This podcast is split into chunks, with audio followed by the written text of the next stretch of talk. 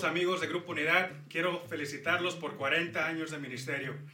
Ustedes han sido de tremenda bendición para Tijuana y para todo Baja California y también para muchos ministerios que han pasado por ahí, así como el mío. También quiero felicitar a sus pastores Juan y Gaby Carballo. Sé que Dios los ha puesto ahí para llevar ese legado a otras dimensiones. Y también sé que no se acostumbra tocar o cantar el Happy Birthday para un aniversario, pero ahí les va.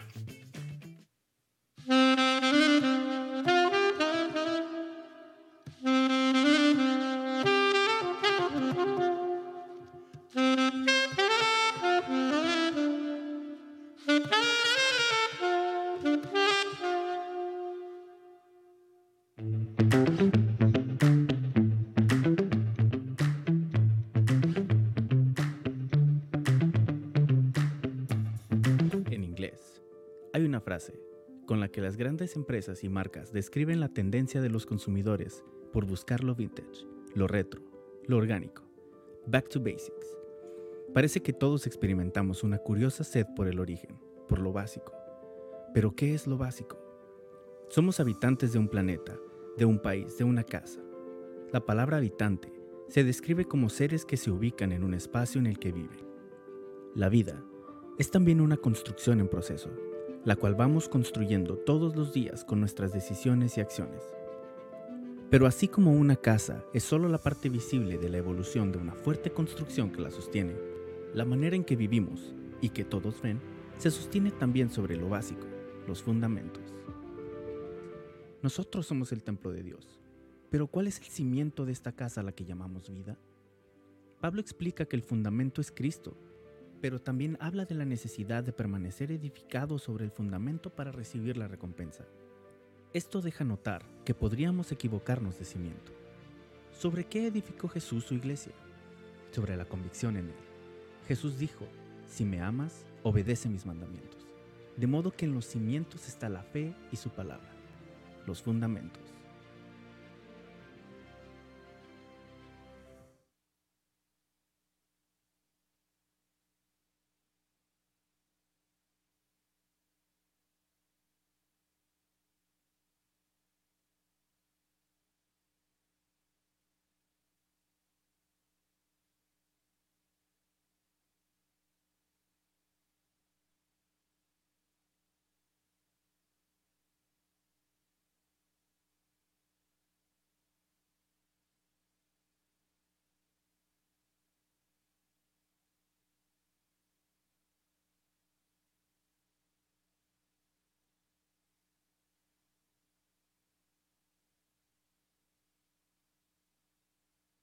Dejaste al Espíritu Santo. Y tu Espíritu Santo va a recordarnos hoy, va a hablarnos hoy. Y tu palabra va a ser expuesta a nuestro corazón y nos va a limpiar y nos va a sanar en el nombre de Jesús. Amén, amén. Qué tremendo es Dios, ¿verdad? Decía la alabanza, Dios lo va a hacer otra vez. De hecho, Pedro estaba eh, con Jesús y de repente le dijo Jesús, ve con el pez y vas a sacar una moneda. Y saca una moneda. Dentro de nosotros hay oro. Usted tiene que descubrir que dentro de nosotros está lo mejor, está el Espíritu Santo. De hecho, la palabra dice, y recibirán poder cuando haya venido sobre vosotros el Espíritu Santo y me serán testigos. Vamos a ser testigos cuando el Espíritu Santo llega a nosotros y seamos bautizados. Hoy quiero hablarles acerca de comunión. Diga conmigo comunión. Vamos a estar hablando acerca de comunión. Estamos viendo fundamentos y quiero decirle lo que es comunión. Va a aparecer aquí en pantalla. Comunión es una palabra griega y su nombre es koinonía. Diga conmigo koinonía. No todos los días andamos diciendo coinonía, ¿verdad? Pero eso es comunión de la que se traducen dos palabras. Comportamiento, que quiere decir usar algo en común. ¿Qué es lo que nos hace a nosotros usar algo en común? Es Cristo, es la fe, es el Espíritu Santo. Eso es lo que nos hace algo en común, perseverar en eso común y comunión. Y el significado de las de estas palabras es compartir, que es compañerismo, compartir mutuamente, una reunión de personas que tienen el mismo interés. Unas personas que tienen el mismo interés. Yo no sé usted cuando viene cuál es su interés, pero mi interés se llama Jesucristo. Mi interés es adorarlo. Mi interés es darle gracias a Dios. Si le va a aplaudir, apláudale a él fuerte, porque ese tiene que ser nuestro interés.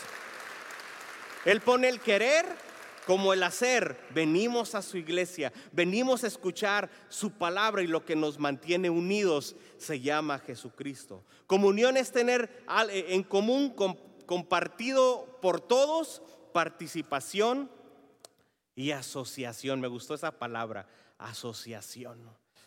Y fíjese, yo quiero basarme en Hechos 2.42, ahí en su Biblia, los que están en casa, abra su Biblia, Hechos 2.42, los que están aquí, vamos a basarnos en este versículo. Los creyentes forman una comunidad.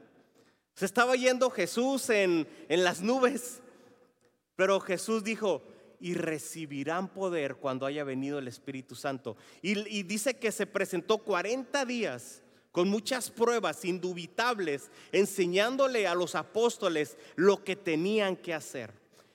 Tres años, todo desde los desde que era niño, él estaba en la iglesia, siempre estuvo enseñando a los discípulos qué hacer. Y fíjese aquí en Hechos 2.42 dice, todos los creyentes se dedicaban, perseveraban. Sé que muchas veces no es fácil perseverar. Sé que muchas veces no es fácil dedicarte.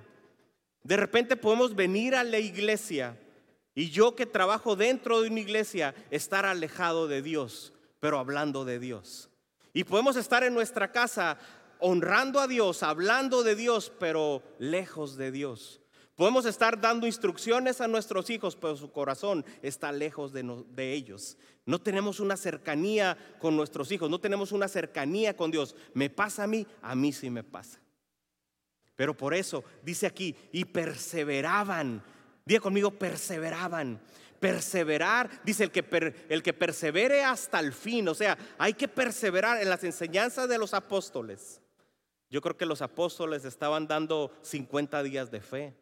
50 días de amor, hablan del Espíritu Santo, en eso permanecían. A la comunión fraternal, a la participación juntos de las comidas, entre ellas la cena del Señor y la oración. Y cuando estaba leyendo este versículo, me acuerdo que el pastor Fermín, cito, me decía, acércate a la gente Israel y salúdala. Acércate a la gente y salúdala. Acércate a la gente y salúdala. ¿Cómo me estuvo insistiendo? Me enseñó. Pero la hermana Delma me decía, acércate a la gente y llévatela a los tacos. Usted tiene que decir ahí amén. Acércatela a la gente y después te lo llevas a los tacos. Porque hay una convivencia, hay una cercanía donde nos conocemos más, donde conocemos el corazón, donde conocemos quién es la persona. Y Jesús iba a cada casa Iba a muchas casas, de hecho en, una ocasión estaba en la casa de un leproso. O sea, Jesús quiere llegar a tu casa y a veces el pescado no huele muy mal, pero dentro del pescado está el oro. A veces no eh, hay situaciones que nos llevan en algo difícil. De hecho, yo cuando llegué a esta iglesia no olía muy bien. Espero que ahorita huela mejor. Pero hay algo dentro de nosotros y Dios quiere sacar ese oro que está dentro de ti. Y fíjese, la iglesia empezó con gente común y corriente. Dicen que más corriente que común. Con limitaciones. De hecho, Moisés tenía una limitación que era tartamudo. Había limitaciones, pero había una pasión, había algo más grande que Moisés que era un propósito, que era una causa. Y esta gente en la iglesia primitiva tenían una causa que era la gente y recibieron poder. Y entonces esa gente limitada empezó a hacer cosas ilimitadas, empezó a hacer cosas grandes, cosas extraordinarias, cosas que ojo no vio, ni oído oyó, ni ha bajado el corazón del hombre. Son cosas que Dios tiene preparadas para ti. Es que estoy gordo, es que estoy chaparro, es que no estudié, que no te importe eso porque el Espíritu Santo está sobre ti. el poderoso Espíritu Santo incluye, el Espíritu Santo lo que incluye, lo que nos favorece, lo que tenemos es valentía, audacia, confianza, entendimiento, destreza y autoridad. ¿Me acompañan a decirlo? El número uno dice, valentía.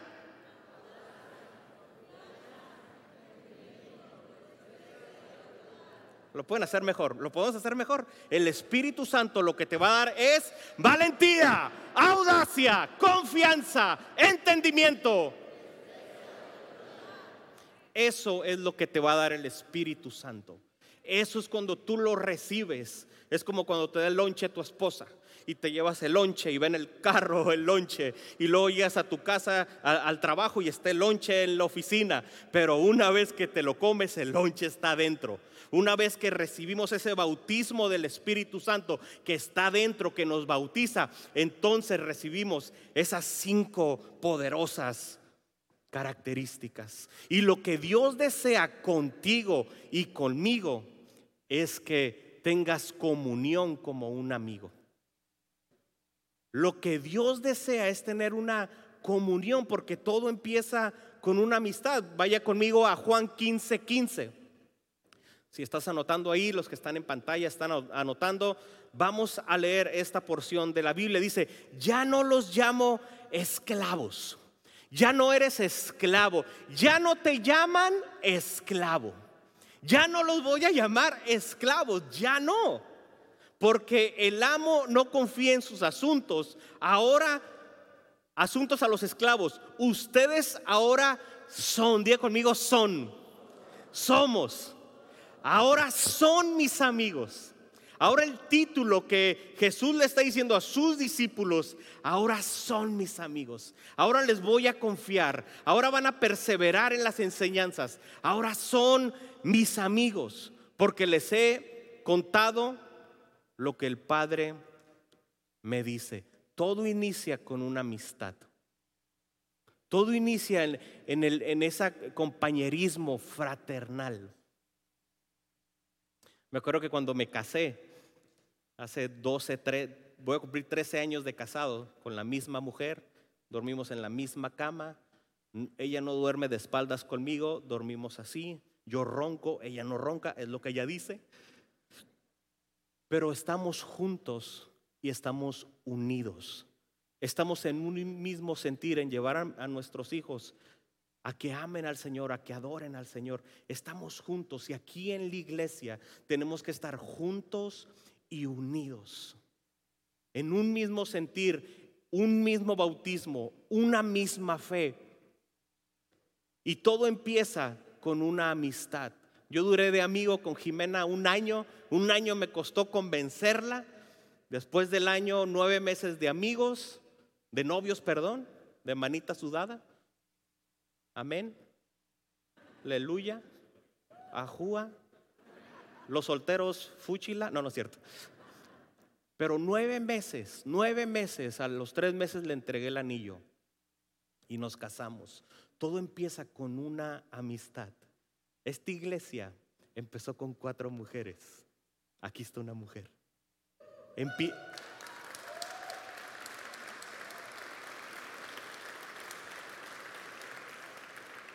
Empieza con cuatro mujeres católicas con hambre, con hambre de Dios. Tocaron puertas, pero se abrió la buena.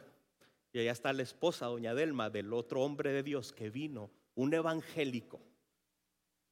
Me encanta cuando veo a mi niño chiquito comer. Tiene cinco años. Y lo veo comer y se llena así toda la cara. Hasta se me olvida decirle, cierra la boca, está disfrutando comer. Estas cuatro mujeres tenían hambre de Dios. Bienaventurados los que tienen hambre y sed de justicia, porque ellos serán saciados. Inicia con cuatro mujeres y en una ocasión venía don Fermín con esas enseñanzas de los apóstoles a enseñarles. Y dice que se desanimó, pero él perseveró. Y el Espíritu Santo le dijo, no son cuatro mujeres, son multitudes. Pero todo inicia con una amistad. Es una comunidad, inició una comunidad y hay iglesias, yo no sé cuántas iglesias hay debajo de esta iglesia, pero son bastantes.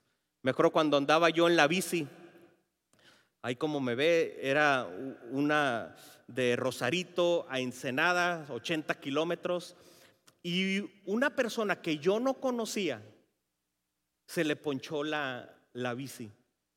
Y me acerqué, lo ayudé, y hasta la fecha tenemos contacto en las redes sociales. Nos unía la bici. A nosotros nos une la fe. Hay otro club de motos. Hay una persona que tiene cáncer y están vendiendo boletos para poder darle la quimioterapia a esta persona. Hay cosas en comunes. Nosotros tenemos cosas en comunes. Saluda a la gente Israel, pero invítala a los tacos. Tenemos que tener esa relación con la gente, pero primero tenemos que tener relación con Dios. Y yo les decía en la reunión pasada que yo que trabajo en una iglesia o que sirvo en una iglesia, yo puedo estar alejado de Dios. Bien alejado y puedo decir un montón de cosas, pero alejado de Dios. Fíjese lo que dice Apocalipsis 3:20. Vean aquí a, a Jesús tocando la puerta. Dice, mira, yo estoy a la puerta y llamo. Si oyes mi voz y abres la puerta, yo entraré y cenaremos juntos como amigos. O sea, Jesús está tocando la puerta de tu corazón y quiere tener una relación contigo. No importa cómo eres, no importa cómo eras, no importa. Él dice, yo estoy tocando la puerta, yo soy perseverante, yo soy persistente y Él es fiel. Y lo que empezó en ti, Él lo va a perfeccionar. Y nunca se va a cansar de hacer el bien hasta que te vea transformado. Hasta que te vea lo que Él planeó desde antes de que nacieras. Lo que escribió de nosotros se va a cumplir en tu vida. Y en muchas ocasiones usted ha visto, ha visto esta imagen que nos ponen a un diablito y un angelito. Y de repente estamos escuchando todo el tiempo al diablo. Estamos escuchando, no sirves para nada, no lo vas a hacer bien, vas a volver a recaer, no vas a ganar bien, te va a ir mal. Pero al que tenemos que escuchar es al Espíritu Santo. Al que tenemos que escuchar es la palabra de Dios. No importa lo que veamos afuera, lo que digan afuera, yo tengo que abrir mi corazón y que Él entre y que cene conmigo. El Señor Jesús te quiere hacer una cena. El Señor Jesús quiere comer contigo y que tú puedas comer de Él. La Odisea en Apocalipsis 3:20 era una iglesia próspera. Era una, era una iglesia que le iba bien económicamente. Estaban ensimismados en lo que ellos hacían bien, pero en esa iglesia no estaba Dios. En esa iglesia, no, no, Jesús, este, no, no, por, por favor, este, excuse me, por favor. Y tratamos a Jesús como el viene, viene. Le damos cinco pesos o no le damos nada. Jesús no es el viene, viene, pero así lo tratamos. No puedes entrar, Jesús. Estoy, este es mi tiempo, son mis horas, yo lo quiero hacer, yo lo quiero realizar. Pero Jesús, aun aunque nos vea con nuestros defectos y nuestros errores, Él va a seguir tocando la puerta. Él va a seguir perseverando y persistiendo.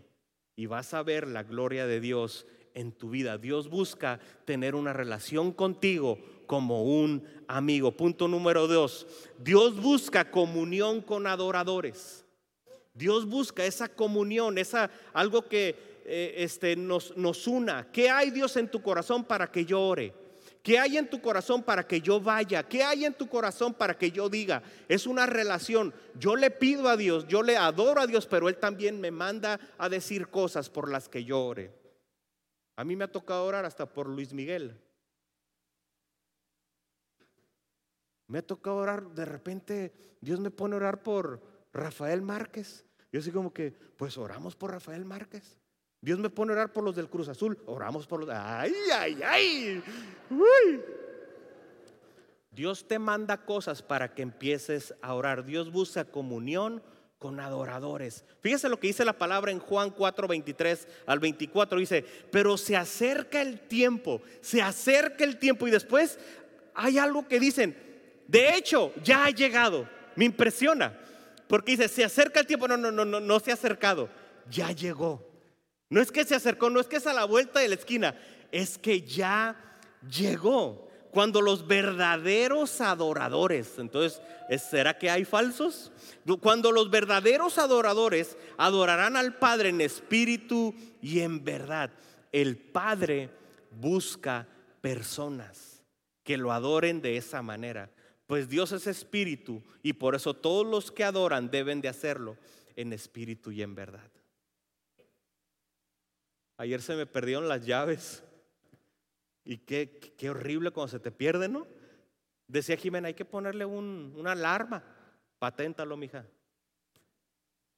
Dios está buscando adoradores. De hecho, la Biblia dice que estuvo buscando quien se pusiera entre el cielo y la tierra y dice, no lo encontré. Dios busca adoradores, Dios busca personas con defectos, con rollos que traemos para adorarlo en espíritu y en verdad. Mateo 15:8 dice, este pueblo de labios me honra, mas su corazón está lejos de mí. Y yo quiero que te pongas de pie, tú que eres de las arepas. Ayúdame amigo, ¿te puedes poner de pie? Arriba Venezuela. Nosotros estamos lejos de Dios. Con nuestros labios honramos a Dios, pero nuestro corazón está lejos. Y Dios dice, si ustedes se acercan, si te, vienes aquí conmigo un poquito, Él se acercará a nosotros. Si yo me acerco a Dios, porque yo puedo estar honrándolo con mis labios, oh, te honro, pero Dios ni me ve, Dios ni, qué rollo Israel. Pero si yo me acerco a Dios, él se va a acercar conmigo. Gracias. Dale un aplauso aquí a mi amigo.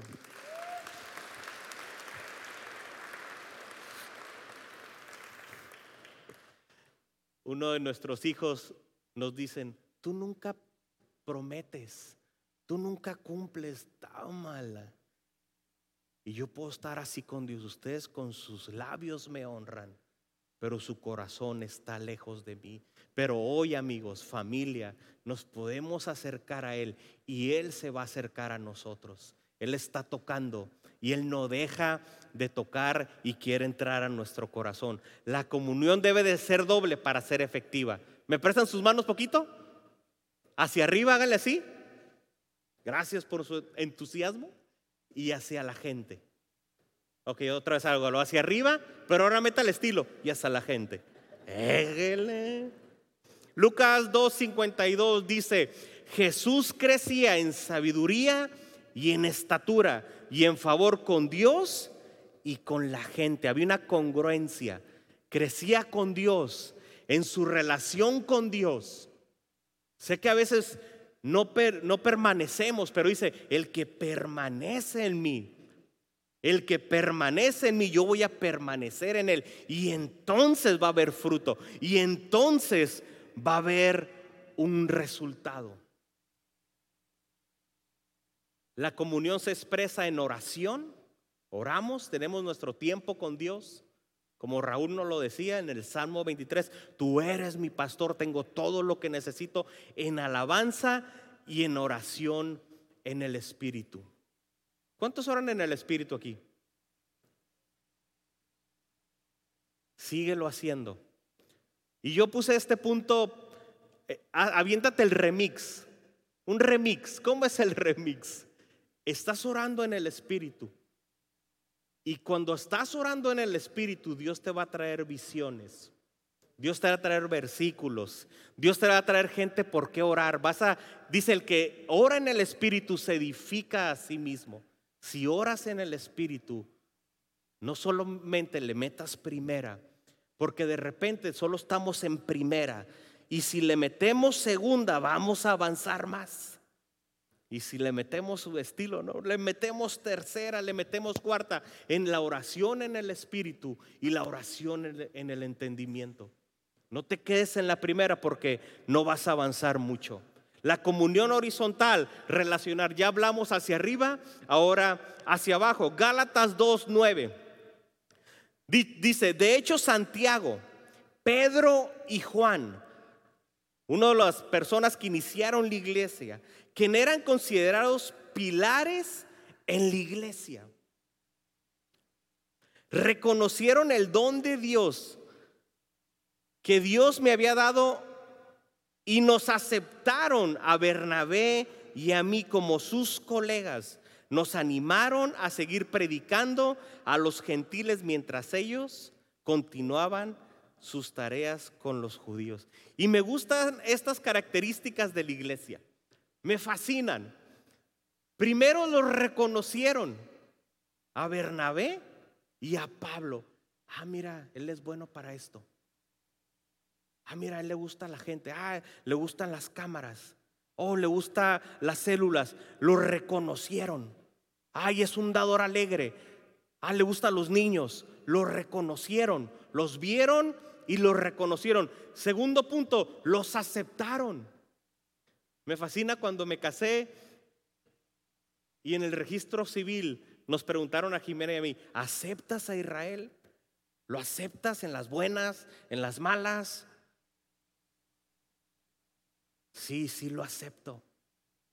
Aceptaban a la gente, los animaron, hey, qué bien vas, oye, lo haces muy bien. Y, el, punto, este, el punto número cuatro lo hicieron los colegas. Hey, somos colegas ya. Me acuerdo que mi papá trabajaba en la Ford y hicieron que llenara una solicitud. Su gerente le dijo, oye, pues haz una solicitud y en esa solicitud venían los objetivos, a dónde quería llegar mi papá, cuáles eran sus metas. Y él empezó a escribir sus metas. Y él empezó a escribir sus deseos, sus sueños. Y una vez que el gerente supo hasta dónde quería llegar mi papá, lo corrieron. Y el señor Godoy estaba vendiendo carros. Dios le dio una gracia para vender, pero estaba vendiendo el señor Godoy.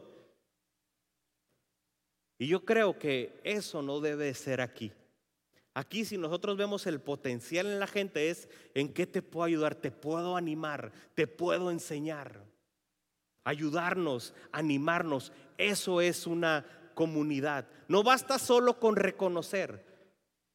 En mi papá reconocieron su habilidad, la gracia, el don, la gente, sino ser, digan conmigo ser sino ser un pilar, un motor para que ellos realicen el propósito de Dios y hagan comunidad. Yo tengo que ser ese motor para la gente. Yo tengo que ser esa bendición para la gente. ¿Cómo te levanto? ¿Cómo oro por ti? ¿En qué puedo servirte? Yo ser esa inspiración. De hecho, la Biblia dice, lo que contamina al hombre no es lo que entra, porque se va a la letrina. Lo que contamina al hombre es lo que sale de la boca. Eso es lo que contamina al hombre. Y en lugar de estar bendiciendo, o cuando nos llega algo, oye, pues esta persona y que y le empiezan a tirar tierra, oye, ¿cómo que quiere ser gerente también, don Godoy? Que nuestra boca no contamine, que nuestra boca bendiga. Dice, si quieres ver días felices, refrena tu lengua. Refrenemos la lengua y hay que unirnos al Espíritu de Dios para hablar lo que Él quiere que hablemos, abrazar lo que Él quiere que abracemos. Primera de Juan 1.7 dice, y si vivimos en la luz, así como Dios está en la luz, entonces tenemos comunión los unos con los otros. Y la sangre de Jesús, su Hijo, nos limpia de todo pecado. Recuerden, comunión es tener en común, compartido por todos, participación y asociación. Me impresiona que está el, profeta y está un niño muerto. Estaba un niño muerto. Y lo que hace el profeta es, se acuesta se acuesta el profeta y le da respiración de boca a boca y pone mano con mano. El niño estaba abajo y el profeta estaba arriba. Y dice que Jesús extendió sus manos y en el principio dice que nos dio un aliento de vida. Nosotros como iglesia tenemos que levantar a esa generación. Nosotros como iglesia tenemos que levantar a esos jóvenes. Tal vez ahorita no saben su destino, no saben su propósito, por decir, quiero levantar tus manos. Quiero bendecirte. Aquí estoy. Y ese Jesucristo nos dio un aliento de vida y nos dio otra oportunidad. Y por último, familia, el espíritu de Coré. Yo sé que todas las historias terminan con un final feliz, pero el espíritu de Coré trajo, no trajo bendición al pueblo de Dios. De hecho, Moisés estaba orando el, pueblo de, Dios y, y Dios le dice a Moisés, ya escuché la oración de mi pueblo, ve y sácalos de Egipto. Y salen de Egipto con oro, bendecidos. Y en el desierto, Jetro empieza a ayudar a Moisés y le empieza a decir un sistema de cómo trabajar. Y Dios empieza a nombrar sacerdotes, levitas, hace un sistema muy bueno. Pero uno de ellos, Coré, se levantó en contra de Moisés. Dejó de hacer comunidad y empezó a hablar empezó a maldecir, empezó a convencer a gente que era escogida por Dios, que eran parte de un equipo de levitas y convenció a 250. Empezó a oír, empezó a hablar. Y es lamentable esta historia. Yo me acuerdo de mi mamá que me decía, no te juntes con fulanito. No te juntes, no te asocies. Y me encanta este profeta, cómo le dio vida a este niño, a este joven. Él vio la muerte y se asoció y le dio vida. Nos asociamos de repente con muerte, nos asociamos con escuchar malas cosas. Dios le dijo al profeta Jeremías, ya no digas que eres un niño. Y de repente nos clavamos en Egipto de hecho, uno de los compañeros de Coré le dijo a Moisés, es que en Egipto había leche y miel. Seguían viendo la leche y la miel en Egipto, siendo que Dios ya los había sacado de Egipto. No veamos la leche y la miel de Egipto. No nos asociemos con gente que no tenemos que asociarnos.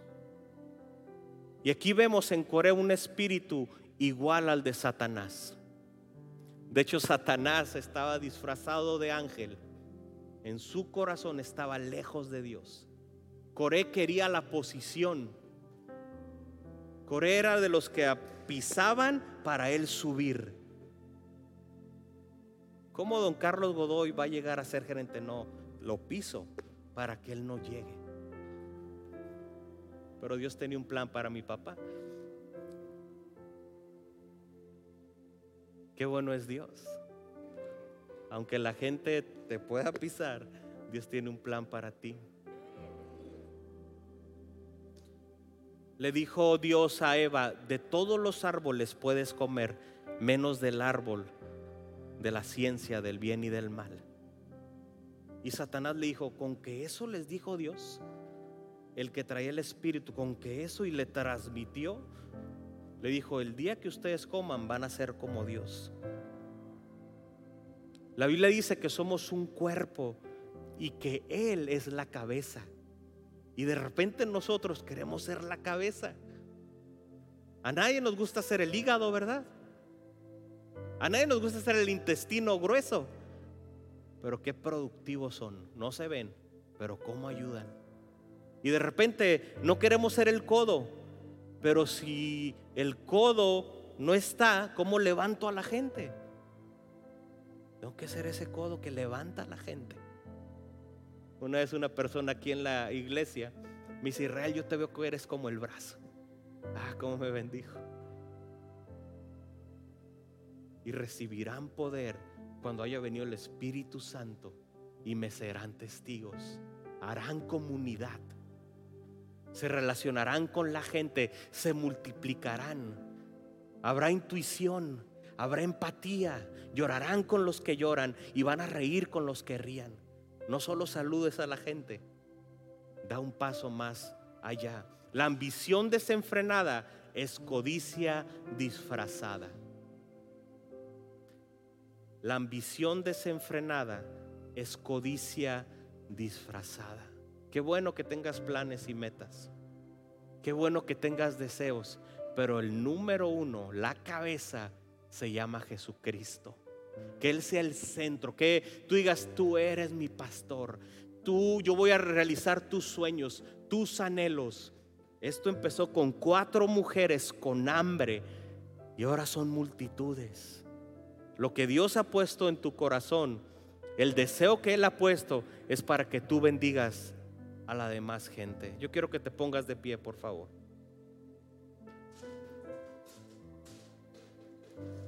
Coré, lamentablemente, cuando está enfrente de Moisés, de hecho cuando Moisés escucha la queja, la ambición que puede sentir su espíritu, Moisés se tira al suelo. Veo una actitud de, me duele tu condición. Y dice que se abre la tierra y se come a Coré. Y se come y mueren físicamente, espiritualmente. Y después a, los otros 250 que convenció Coré, viene un fuego del cielo y los quema. Y yo veo a un Dios que es el Dios de Abraham, de Isaac y de Jacob. Es un Dios de, de generaciones. Si nosotros, si yo estoy aquí parado, es porque alguien me incluyó y fue mi abuela. Pero por un Señor que llegó a orar y esa oración, por medio de una oración, mi abuela sintió al Espíritu Santo y dijo, yo quiero lo que tiene mi cuñado. Y después fue mi mamá y ahora somos nosotros.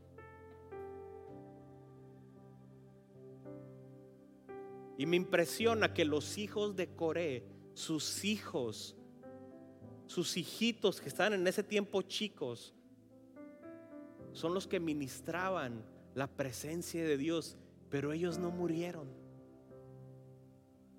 No se los tragó la tierra, no murieron espiritualmente. Y fíjese lo que dice en Salmos 42, uno dice, como el siervo anhela las corrientes de agua, así te anhela, oh Dios, tengo sed de Dios, del Dios vivo. De un padre malo salieron hijos buenos. Dios cumplió su promesa. Sí, te conviene el desierto por tus malas decisiones, pero ya tú eliges. Eres como Coré, ambicionas porque yo no estoy ahí. O dices, yo quiero ser como los hijos de Coré que adoran, que bendicen. Y por último,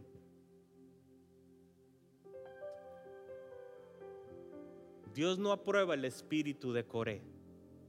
La voluntad de Dios era poner a Moisés, era la voluntad de Dios, pero Coré no respetó la voluntad de Dios. Y quiero animarte que regreses a casa. Persevera en las doctrinas de los apóstoles. Podemos venirnos bien vestidos. Muy bonito podemos hablar, pero por dentro. Yo puedo estar muy bien mi casa pintada, remodelada, pero mi matrimonio está hecho pedazos. Regresa a casa, acércate a Dios y Él se acercará a ustedes. Busca la paz con los compañeros y síguela. Yo quiero que cierres tus ojos. Cierra tus ojos familia. Estás ahí en, en tu casa, cierra tus ojos. Señor, estamos aquí por ti, Señor. Estamos aquí, Señor, porque fue tu decisión, Padre que estuviéramos aquí, Padre. Desde antes del vientre de nuestra madre nos escogiste y nos diste vida. Y Señor, queremos esa vida en abundancia, Padre. No queremos hablar mal como Coré, queremos hablar bien como tú, Jesús. Que tú crecías en estatura, en sabiduría, en favor contigo, Padre, y con los hombres. Y en esta mañana Dios te dice, regresa a casa. En esta mañana Dios te dice, regresa a casa. Regresa a casa. Está bien conmigo y con los hombres. Señor, muchas gracias por esta paz que tú nos das, no como el mundo no la da, sino como tú la das. En el nombre de Jesús. Amén, amén. Gracias, Padre.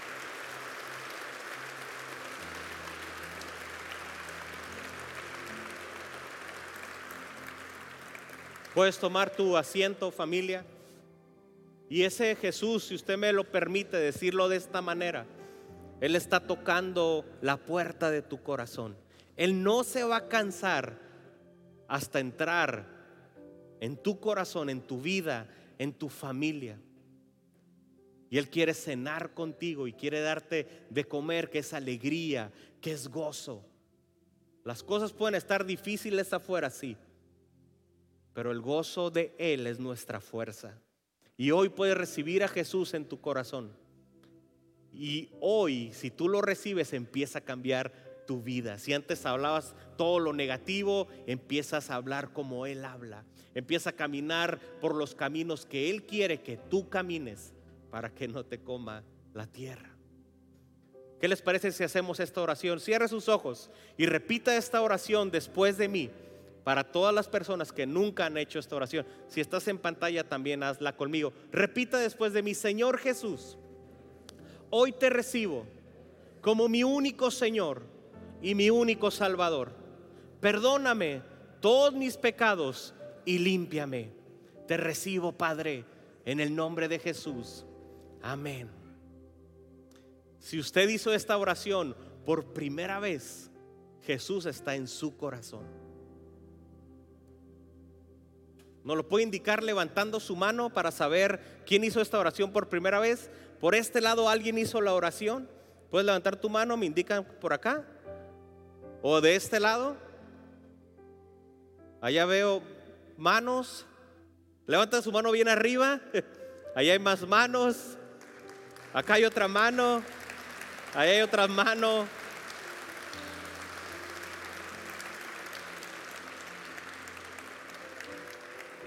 Aquí en Grupo Unidad les decimos bienvenidos a la familia de Dios.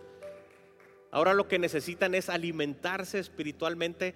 Enfrente del café hay un lugar donde queremos darte un regalo, una Biblia, unos folletos que te explican lo que la decisión que acabas de hacer. Bueno, vamos a dar nuestros diezmos y ofrendas. Dice la Biblia que nadie dé por necesidad o por tristeza, sino que demos con alegría. Vamos a entregar nuestros nuestros diezmos y nuestras ofrendas. Y me gusta esta historia que estaba Abraham y le entrega los diezmos a Melquisedec.